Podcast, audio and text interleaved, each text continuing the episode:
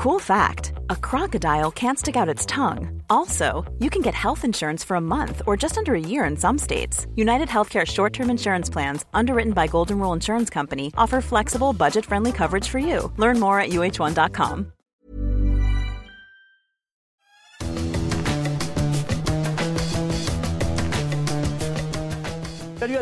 bienvenue dans les Fous du volant pour évoquer euh, l'actualité de la Formule 1 avec le camarade Stéphane Vrignot. Salut Stéphane, en forme?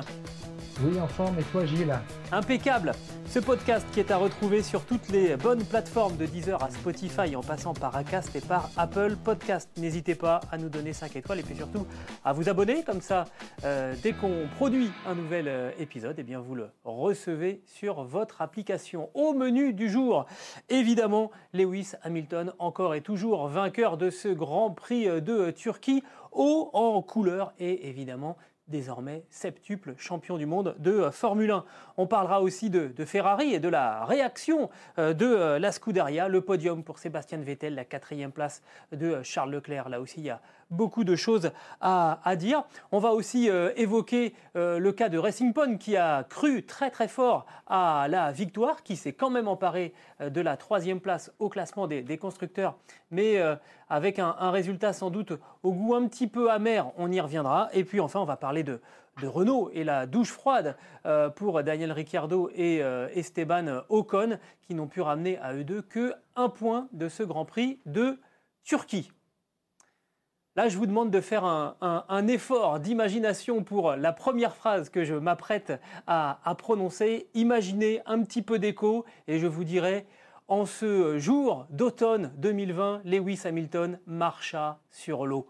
Oui, c'est un peu comme ça qu'on pourrait résumer ce Grand Prix de, Turquie, Stéphane, parce que Lewis Hamilton, alors que tout le monde a, bu la tasse dans ce Grand Prix de, Turquie, Lewis Hamilton s'est imposé pour la 94e fois de, sa carrière. Et avec cette euh, victoire, il est donc allé chercher une septième couronne mondiale, record de Michael euh, Schumacher, euh, égalé alors qu'il était sixième sur la grille que on l'avait rarement vu aussi transparent pendant les essais libres, pendant les qualifications, il a réussi à aller chercher une victoire absolument incroyable. Euh, avant de parler euh, des, circonstances et euh, finalement d'analyser un peu comment ça s'est passé, j'ai envie d'échanger avec toi juste en, quelques mots. On, peut avoir le, sentiment finalement d'être des privilégiés, hein, de, côtoyer un pilote comme ça qui sait créer des choses venues de nulle part sur une course improbable. Oui, Gilles, je crois qu'en fait, on vit euh, vraiment un, âge d'or. Moi, j'ai commencé à m'intéresser à la Formule 1 quand euh, était un mythe, mais un mythe de plus en plus lointain, et on se demandait si on allait retrouver cette époque. Eh bien, en fait, on est dans un âge d'or parce que euh, Lewis Hamilton est arrivé au sommet en Formule 1 avec des grands pilotes comme Rossi en moto ou Loeb en, rallye. Et c'est quelque chose d'extraordinaire dont on reparlera dans 50, dans 100 ans, vraiment. Et on, est vraiment, vraiment des privilégiés de vivre ça. On va revenir un peu plus prosaïquement euh, sur euh, cette 94e euh, victoire avec donc une piste de, l'Istanbul Park totalement détrempée, des faits de course qui interviennent dès le, dès le départ hein, avec notamment ce, contact entre Daniel Ricciardo et Esteban Ocon. Évidemment, on, y reviendra. Et un Lewis Hamilton qui va passer entre les gouttes, si vous me permettez euh, l'expression, garder la tête froide, réussir à faire, euh, et c'est surtout là-dessus hein, qu'il a basé sa, victoire, un relais démoniaque de plus de 50 tours sur, euh, sur ses pneus intermédiaires pour aller chercher la victoire. On ne l'a pas vu en tête à queue, on ne l'a pas vu à, l'extérieur de, la piste, alors que des figures, on en a vu par dizaines et par dizaines. C'est ça qu'il a réussi à faire, cette victoire, c'est celle de la tête froide de Lewis Hamilton? C'est un petit peu ce que tu as résumé, Gilles. Euh, toutes les voitures se valaient à Istanbul dans ces circonstances et Hamilton est le seul qui mérite de piloter une Mercedes. Euh, tout simplement, c'est le sentiment qui en ressort parce que il a commis des erreurs euh, que les autres n'ont pas commises. Il a été patient et au bout, il y a, la victoire. il a émergé dans le top 3 au 34e tour, je crois, c'est-à-dire qu'il a fait une course vraiment de patience et qui m'a rappelé un petit peu son début de course à Portimao où il avait laissé en fait Sainz et Bottas gérer la course parce qu'il s'était dit moi j'en suis pas capable et je les doublerai plus tard. C'est quand même assez incroyable de se dire ça. Et là, en fait, euh, avec un grip faible, il s'est dit pas d'affolement. Il a roulé en sixième position très très longtemps, et puis il a, il a remonté au classement euh, progressivement euh, en restant calme. Comme tu l'as dit, je crois que c'était vraiment la, la clé. Et son équipe l'a bien souligné. Il a passé son temps à essayer de comprendre tour après tour, je dirais presque virage après virage, le grip, le fonctionnement de ces pneus pour en tirer de la performance sans les détruire. Alors, euh, Stéphane, moi je me, pose quand même la question. Évidemment, euh, on, a parlé de, de, privilège euh, d'assister finalement hein, au, parcours incroyable d'un pilote comme Lewis Hamilton. Je me pose la question sur cette, cette course avec finalement deux façons de voir ce, résultat. D'un côté, le verre à, moitié plein. Lewis Hamilton à donner une leçon de pilotage au reste du, euh, peloton euh, en, ne se faisant pas piéger par, euh, par les éléments, alors que tous, à un moment ou à un autre, ont été mis en, difficulté, ou alors voir ce résultat comme le verre à moitié vide et se dire qu'il a surtout fait une course d'attente, de, de, prudence et qu'il a bénéficié des ennuis des uns et des autres pour aller chercher sa, victoire. Moi, personnellement, j'ai trouvé qu'il y avait beaucoup de fébrilité dans, dans le peloton et cette fébrilité, je l'ai ressenti comme ne faisant que monter tout au long du week-end. À partir du moment où on a vu que les Mercedes n'étaient pas en place au moment des, essais libres et où c'était plutôt euh, Max Verstappen qui, dominait euh, la meute, on a senti arriver un petit peu de fébrilité, comme si tout le monde se disait Oh, les Mercedes sont pas là, les Mercedes sont pas là, c'est ce week-end, c'est ce week-end qu'il faut faire quelque chose. Et ce faisant, eh ben, chacun a perdu euh, ses moyens. Verstappen, une première fois en, qualification, c'est Lance Stroll qui, hérite de, de la pole. Et puis derrière, en, course, tout le monde est parti dans, tous les sens. Je ne sais pas quel sentiment tu, euh, as eu et où tu mets le, curseur entre finalement euh, la course prudente qui a bénéficié des erreurs des autres ou bien euh, simplement la maestria de savoir juste ce qu'on pouvait faire et pas plus pour aller chercher la victoire. Alors, sur le premier point, comment aller chercher la victoire, Hamilton a excellé finalement quand les conditions de course sont dans un entre-deux. Toto Wolff, à l'arrivée, tu as bien piloté en slick. On l'a vu, hein, cette image frappante des, pneus qui étaient lisses euh, au centre euh, des, pneus rainurés euh, intermédiaires et qu'il a su exploiter au maximum en variant ses trajectoires sur de l'humide, sur du, mouillé, pour les maintenir à température sans, sans les abîmer, ce que d'autres ne sont pas parvenus à faire. Je pense à Verstappen, à Ricciardo en particulier. Et puis ce qui est marrant finalement, c'est que Mercedes, effectivement, tu l'as dit, ne faisait pas la course en tête. Et d'habitude, tout le monde se cale sur la stratégie de Mercedes, essaie de les contrer, essaie de faire quelque chose de différent. Et là, il fallait imprimer le tempo, ce que certains n'ont pas su faire, ou alors se sont euh, emballés, se sont perdus à le faire, comme les, pilotes de, Racing Point, euh, Stroll en, particulier, et puis d'autres qui ont sombré complètement. Alors, Bottas, on y reviendra peut-être, et puis euh, les Renault aussi, et puis Verstappen qui a, qui a, trop attaqué. Et donc, en fait, là, il n'y avait pas le repère, il n'y avait pas la référence Mercedes, et tout le monde s'est un petit peu perdu là-dedans. Exactement. Alors, euh, la morale de l'histoire, c'est qu'il fallait être expérimenté hein, pour survivre à ce Grand Prix de, Turquie. Je me suis livré un petit euh, calcul, euh, Stéphane, je regarde mes fiches pour pas me tromper, mais donc Hamilton, Perez, Vettel sur le podium, ça fait un total de 706 départs en, Grand Prix à, à E3. Si on estime une saison de Formule 1 à 20 Grands Prix, ce qui est plutôt une moyenne haute, ben, 706 Grands Prix, ça fait plus de 35 saisons de Formule 1 cumulées à E3 sur, sur le podium.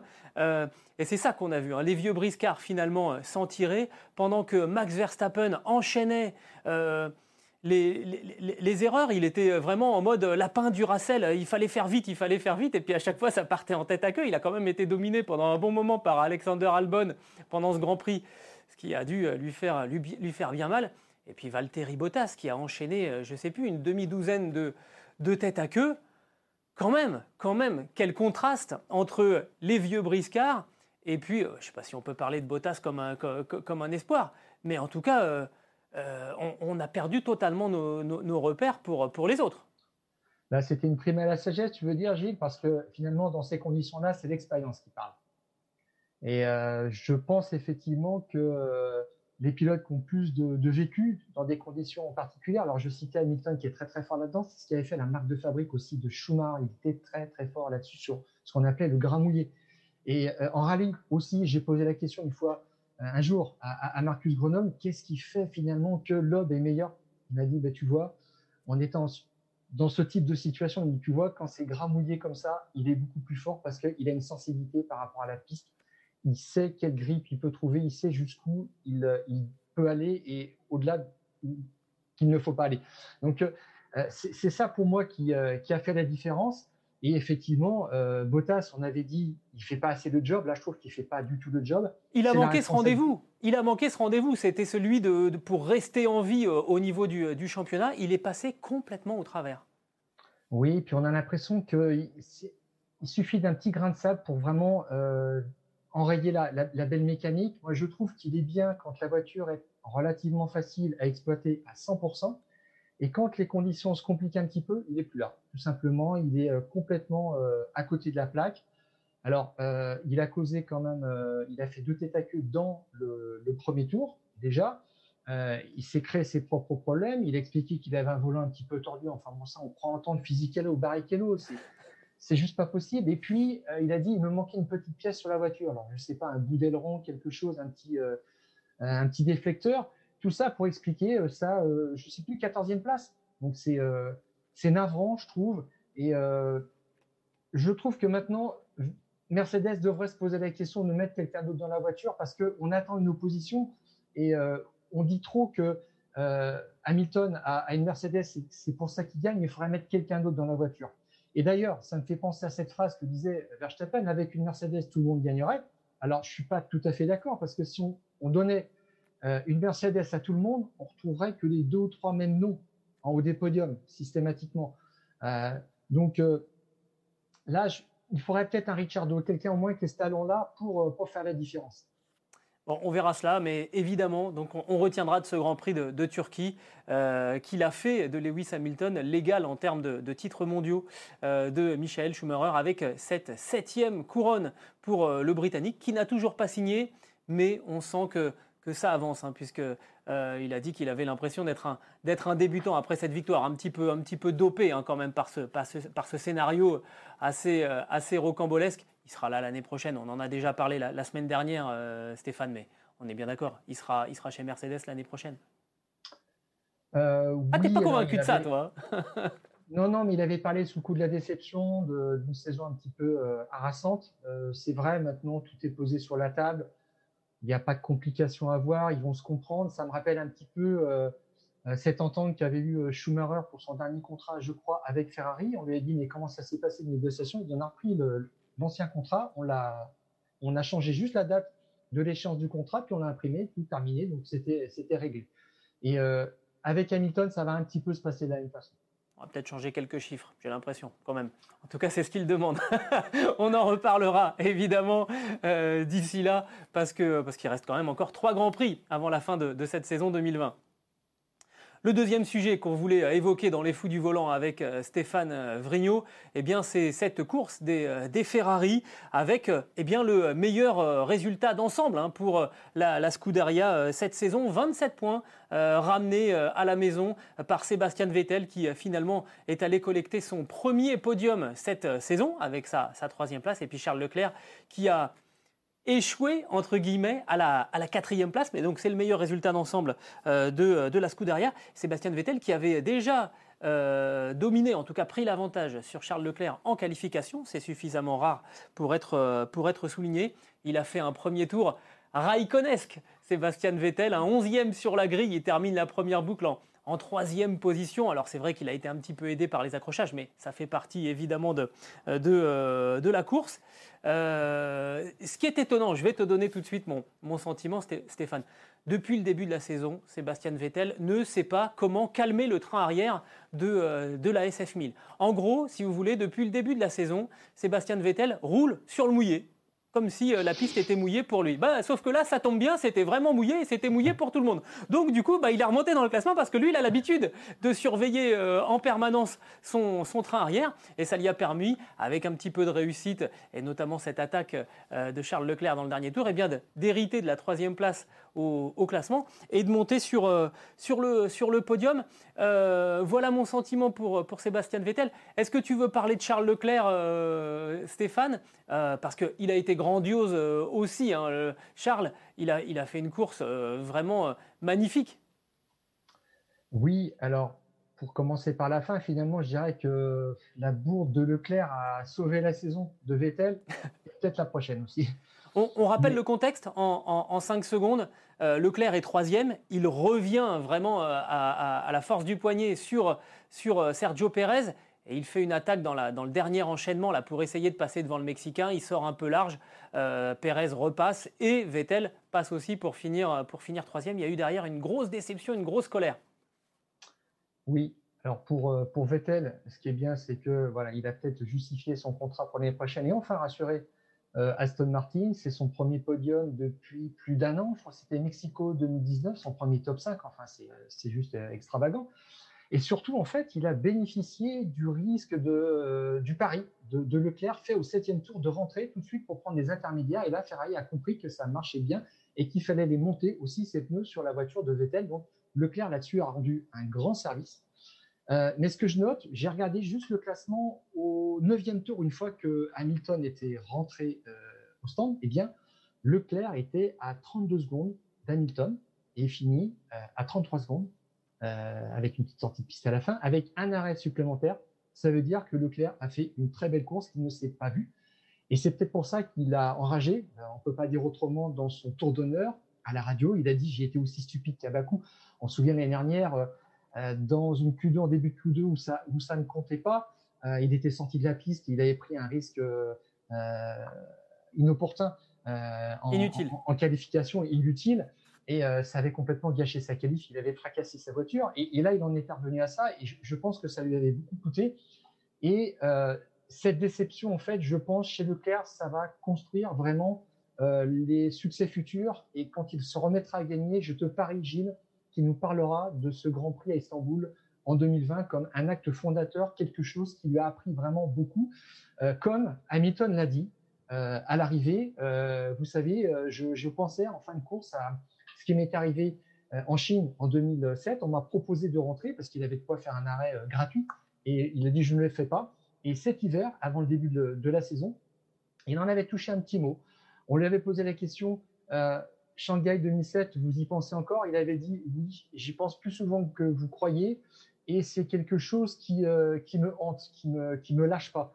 Alors euh, peut-être que quand il aura ce huitième titre, euh, Hamilton n'y pensera plus parce que c'est un titre qui était perdu, qui aurait pu lui manquer au décompte final par rapport à Schumacher. Ouais, c'est ce qu'il faut dire, hein, c'est que cette erreur en 2007, ça lui coûte finalement le, titre mondial à la fin de la saison. Il avait fini dans un bac à sable juste à l'entrée de la, la pit lane, et pour Charles Leclerc, c'est vraiment pareil. Je, crois qu'il a beaucoup appris là-dessus, peut-être plus que s'il avait fini avec une certaine satisfaction euh, à la deuxième place. C'est pas, pas impossible. Moi, j'avais noté dans, mes notes, j'avais dit finalement cette erreur qu'il fait à la fin pour aller chercher euh, euh, Sergio Pérez, c'est une bonne erreur parce que ça prouve que malgré les difficultés cette saison, et on pourrait être un petit peu épuisé intellectuellement, mentalement, par le fait de se battre avec une voiture qui n'est qui est pas au rendez-vous, eh bien, à la moindre possibilité, il essaye d'aller chercher cette, cette, deuxième place et ça prouve que c'est encore un, battant. C'est toujours euh, quelqu'un qui, euh, est à la, recherche du moindre, point, de la, de moindre occasion.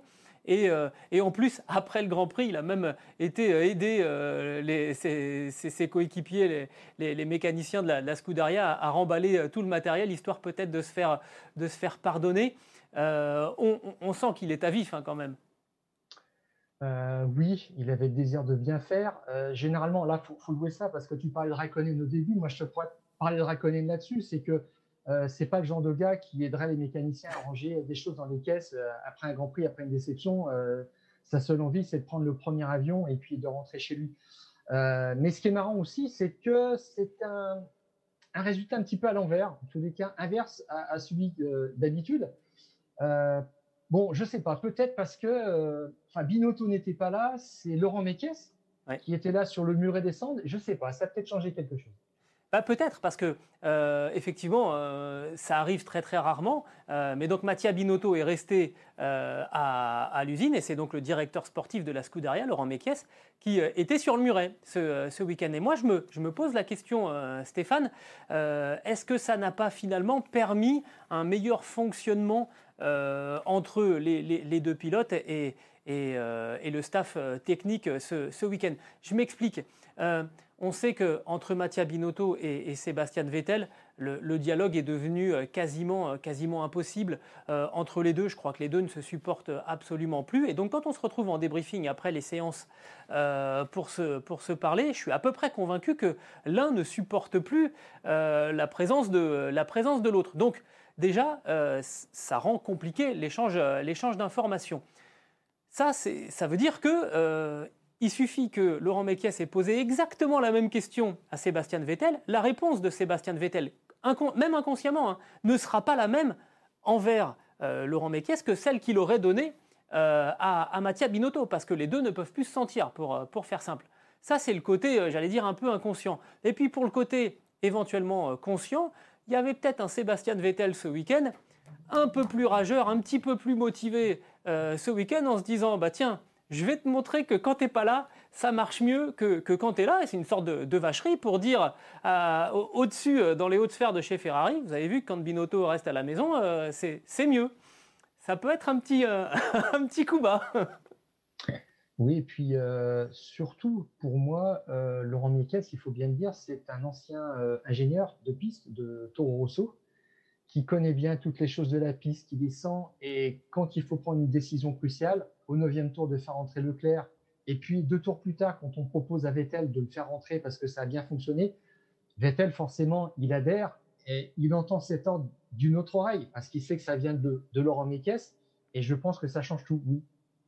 Donc on verra, mais euh, c'est une belle réaction de la part de, Ferrari, quatrième et, troisième, et surtout ça rapproche un petit peu aussi euh, de ce fameux trio en bagarre pour la troisième place au classement des, constructeurs. C'est pas impossible pour, euh, Ferrari désormais. Reste, trois Grands Prix. C'est jouable. On, verra ça d'ici la, fin de la saison, mais il pourrait y avoir un avant Istanbul et un après Istanbul pour la Scuderia en 2020. Il faut l'espérer, Gilles, il faut l'espérer parce que bien finir sur les quatre dernières courses, c'est ce dont a besoin Ferrari. Ils ont un nouveau moteur dans les, cartons. pour un petit peu, on sait que les dernières courses sont très importantes. Il y a, des pilotes qui se sont bien. Euh, je pense à Rosberg. Il a terminé 2015 sur, euh, sur trois victoires. En 2016, il a, il a redémarré en mode imbattable. Enfin, imbattable. C'était une lutte serrée, mais c'est là qu'il est allé au bout. Et pour Ferrari, oui, c'est euh, une preuve supplémentaire du renouveau. C'est certain. Depuis Monza, je crois, l'équipe dit on est en progrès, sensible. Ça se voit pas toujours, mais nous, on sait où on est. On avance petit pas par petit pas et ça va le faire à suivre. On en reparlera du côté de, Bahreïn. Le troisième point des fous du volant qu'on va évoquer euh, aujourd'hui, euh, c'est la prestation des, Racing Point. Un premier et troisième sur euh, la grille de départ avec la première pole position en, carrière pour le Canadien Lance Stroll.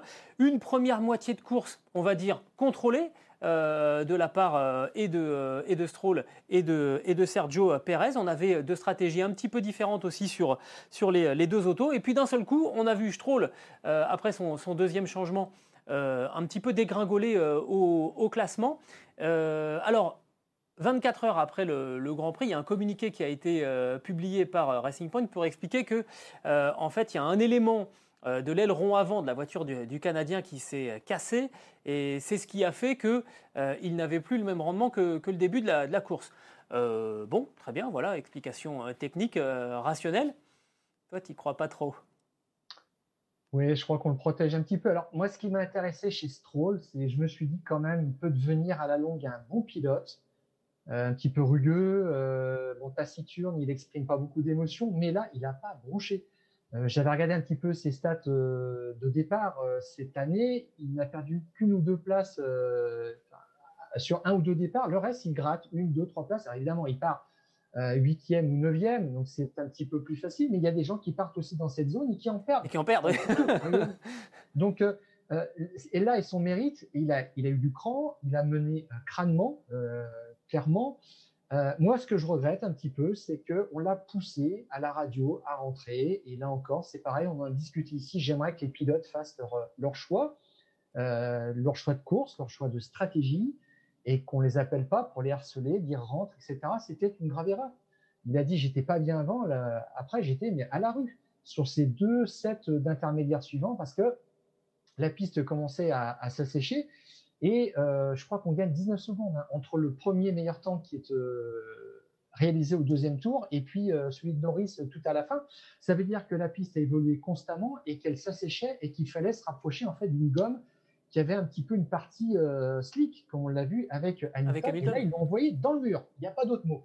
Et Perez, lui, il a été malin. Il a dit non, non, quand j'ai compris ça, je me suis dit, je reste, je vois ce qui se passe. En fait, il est resté, mais jusqu'au bout. Il nous a fait une Hamilton. Ils ont été deux, même trois, je crois. Il y a Kivat aussi, qui n'a fait qu'un seul euh, pit stop. C'était la bonne stratégie. Et Stroll, on l'a embarqué sur quelque chose qui était très, très mauvais. Il y a peut-être aussi un manque d'expérience par rapport à ça, mais il n'aurait pas dû rentrer. C'est un fait. Et je pense qu'effectivement, cette communication, 24 heures après, c'est le fils du patron. Euh, on essaie de trouver un petit peu des excuses euh, qu'on aurait pu trouver tout de suite. L'équipe a dit, on a vu quelque chose un petit peu bizarre sur la télémétrie, une perte d'appui. Euh, Stroll l'a rapporté dès le 17e tour, donc au début de son euh, deuxième relais.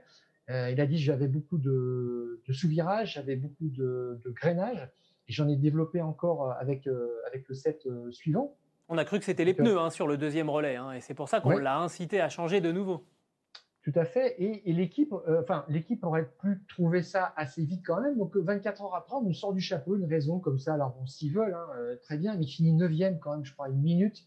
Euh, c'est une dégringolade hallucinante. il a raté quelque chose, c'est clair. dans le communiqué, ils disent même qu'il aurait dû remporter son premier Grand Prix. C'est formidable. en tous les cas, je pense qu'il a appris. On a découvert un Stroll différent. Après sa pole position aussi, ça nous a fait plaisir finalement, cette équipe Aston Martin euh, l'an prochain aura fière allure. Je regrette simplement que Perez, euh, deuxième de la course, euh, quatrième au championnat, se retrouve à pied en fait l'an prochain parce que je crois qu'il n'aura pas le volant de la Red Bull par deux fois, et ça c'est quand même assez important. Verstappen a dit c'est Hülkenberg qu'il faut mettre dans la voiture si on se débarrasse d'Albon. Donc je, je, crois qu'à ce niveau-là, la messe est dite et on le saura après euh, Abu Dhabi, après le dernier Grand Prix de la saison. D'accord, il faudra attendre jusque, jusque là. Alors, euh, on, va, on, va, on va parler euh, points, parce que la deuxième place de, Sergio Pérez et la neuvième euh, de Lance Stroll euh, rapportent quand même suffisamment de, points, 20 points au total à, Racing Point, pour permettre, donc, pour permettre à, Racing Point de passer de la cinquième à la, à place, ou de la quatrième d'ailleurs, à la troisième place du, classement des, des, euh, constructeurs, dans laquelle évidemment Racing Point est engagé avec Renault et avec, avec McLaren. Donc c'est un, un bon résultat comptable, mais évidemment, si on avait pu euh, conserver le, niveau de performance euh, de, euh, de Lance Stroll, c'est pas 20 points qu'on marquait, c'était potentiellement 43. Et là, ça a changé radicalement la façon d'aborder les, trois derniers Grands Prix de, l'année. Il, y a un goût quand même un petit peu amer dans, ce podium de, Sergio Pérez et, cette performance du, du week-end turc. Ils ne peuvent s'en prendre qu'à eux-mêmes. Ils ont fait rentrer Stroll, tout simplement. C'était une erreur bête. Il aurait peut-être fallu poser la question à Pérez d'abord puisqu'en fait, euh, il fonctionne comme chez Mercedes, il copie tout de toute façon. Euh, Stroll était en tête, donc on lui demande, enfin, on lui dit bon bah faut, euh, demande d'abord ce qu'il veut faire. Il dit non, je veux pas rentrer, ok, reste en piste. Et puis après, on lui donne l'ordre carrément. S'ils avaient posé la question à Perez, Perez aurait dit non, faut continuer comme ça, faut survivre, on va voir ce qui se passe. Et puis petit indice aussi, quand dans une course Hamilton ne rentre pas, tu dis je vais suivre ce qu'il fait et on va voir ce que ça va donner ça leur a peut-être mis aussi un petit peu la puce à l'oreille, mais là-dessus, euh, ils ont fabriqué leur propre, euh, leur propre malheur, voilà, simplement. En tout cas, ils sont donc troisième du classement des, constructeurs, désormais devant McLaren et Renault. Justement, Renault, on en parle. Quatrième point euh, des fous du volant aujourd'hui, avec eh bien, un, résultat, une douche froide pour les hommes de, Cyril Abitboul. Neuvième place pour Daniel Ricciardo, la dixième euh, pour euh, Esteban Ocon. Pourtant, les deux hommes étaient plutôt pas mal placés hein, sur la grille. Cinquième pour l'Australien, septième pour, euh, pour le Français. Donc des qualifications pas trop mal gérées un bon envol, les premiers mètres se, passent bien pour, euh, pour, les deux hommes, et puis le premier virage, là, tout s'arrête. Euh, Daniel Ricciardo qui laisse un tout petit peu la porte ouverte à Lewis Hamilton, euh, donc forcément le Britannique essaye de, passer. Voyant Hamilton arriver, il écarte un petit peu et il vient toucher Esteban Ocon qui était juste à, à, sa droite. Esteban Ocon part en tête à queue. Bon, après, il y aura un contact avec, avec Bottas, il faut repasser par les stands la course du français, à ce moment-là, on sait, elle est, euh, ruinée. Et c'est un, résultat qui interrompt une magnifique dynamique qui avait été enclenchée depuis, depuis Spa et qui avait donc permis à, Renault de s'installer à la troisième place du, classement. C'est un vrai coup d'arrêt là pour Renault, Stéphane. Bah, c'est un coup dur, surtout que Racing Point marque, tu, tu l'as dit Gilles, 20 points. Euh, McLaren a aussi capitalisé, donc c'est une double défaite. Et ce qu'il faut voir, c'est qu'ils ont deux adversaires, pas un. Et là, ils ont cédé du terrain par rapport à deux adversaires. Euh, ce que je trouve dommage, c'est que euh, j'aurais aimé voir Ocon sur, sur piste mouillée parce qu'il avait fait des belles choses. Il s'était bien qualifié en début de saison à Spielberg. C'était tout ça, c'était prometteur. Ils avaient vraiment deux cartes à battre. Ça, c'était vraiment très précieux. En Q1, il était très très bon d'ailleurs, hein, Ocon, sur, sur le mouillé. On l'a vu en pole position provisoire. Si ça s'était arrêté là, il serait parti en pole l'histoire aurait peut-être été différente. Et puis, euh, le regret quand même, c'est Ricciardo, parce que là, j'étais déçu. Euh, j'attendais un petit peu autre chose d'un pilote un petit peu plus expérimenté. Euh, dès le départ, d'ailleurs, entre le, à la sortie du, du premier, deuxième virage, on, l'a vu se faire croquer par les, par les Red Bull.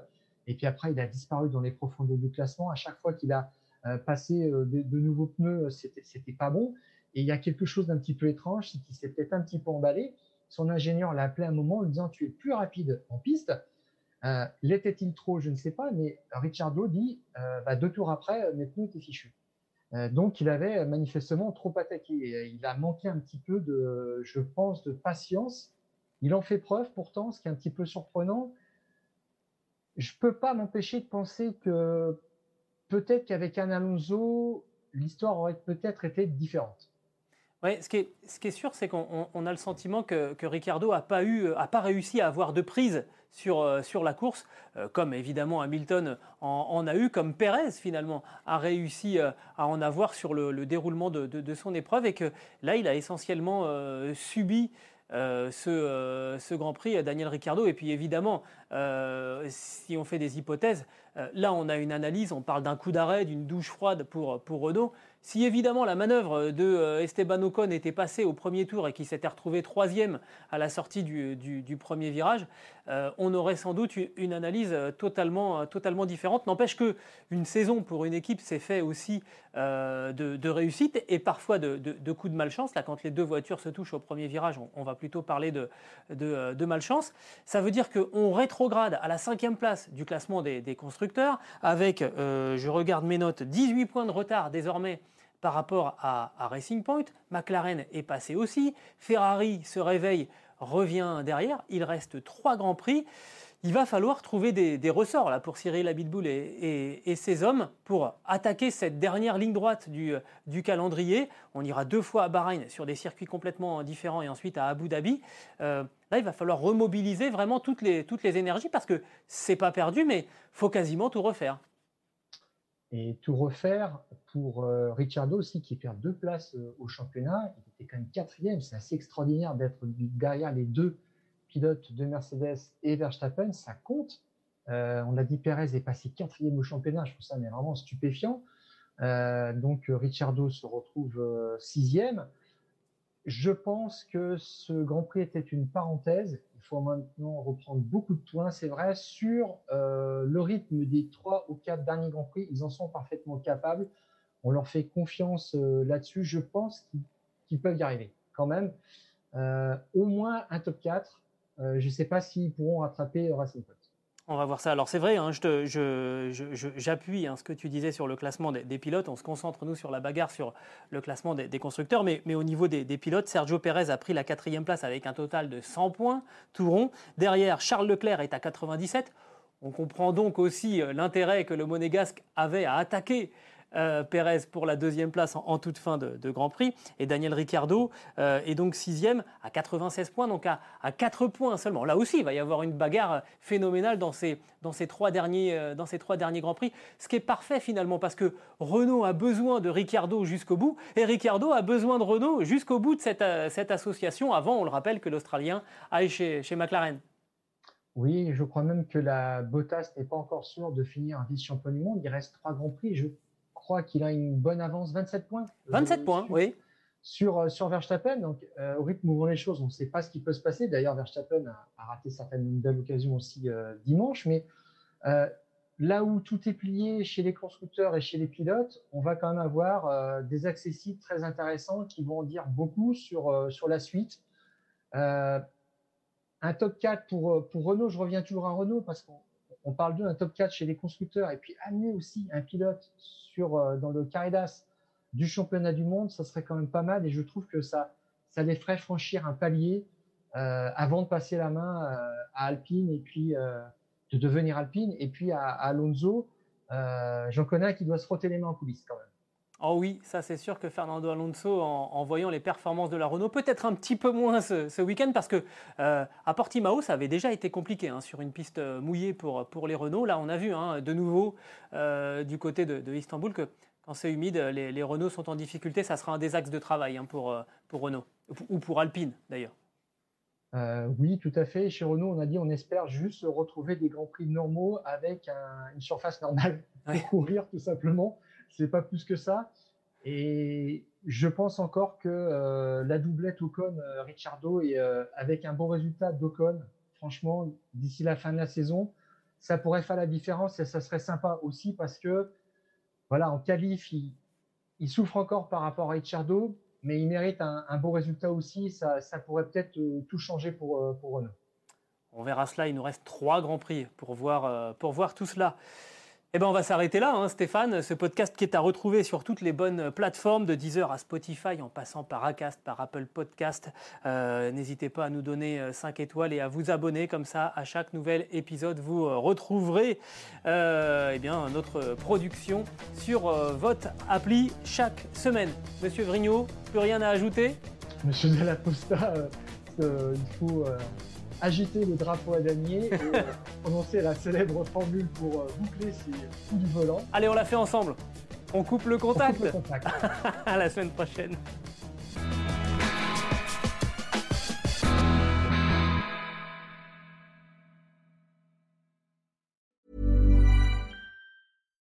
When you make decisions for your company, you look for the no-brainers. And if you have a lot of mailing to do, Stamps.com is the ultimate no-brainer. It streamlines your processes to make your business more efficient, which makes you less busy. Mail checks, invoices, legal documents, and everything you need to keep your business running with Stamps.com.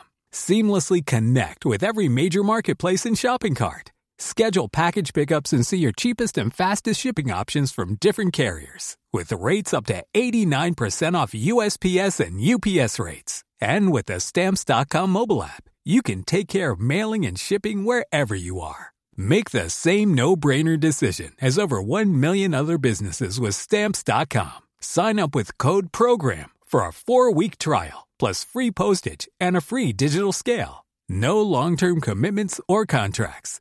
That's Stamps.com. Code PROGRAM.